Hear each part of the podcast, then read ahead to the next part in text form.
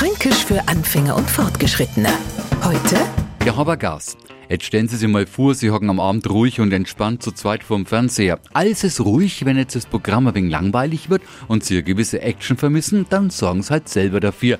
Dazu reicht oft der einzige Satz. Sagen Sie einfach ein wenig Gedanken verloren. Ach, schon hier da oben hockt der Habergas. Wenn Sie jetzt ein wenig Glück und ein wenig ängstlichen Menschen neben sich haben, no geht's los. In totaler Panik hupft er aus seinem Sessel, schreit, mach's weg und saust wie ihr Bläder aus dem Zimmer.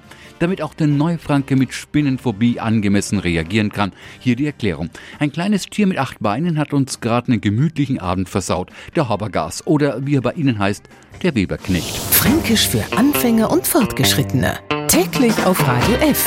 Und alle Folgen als Podcast auf podu.de.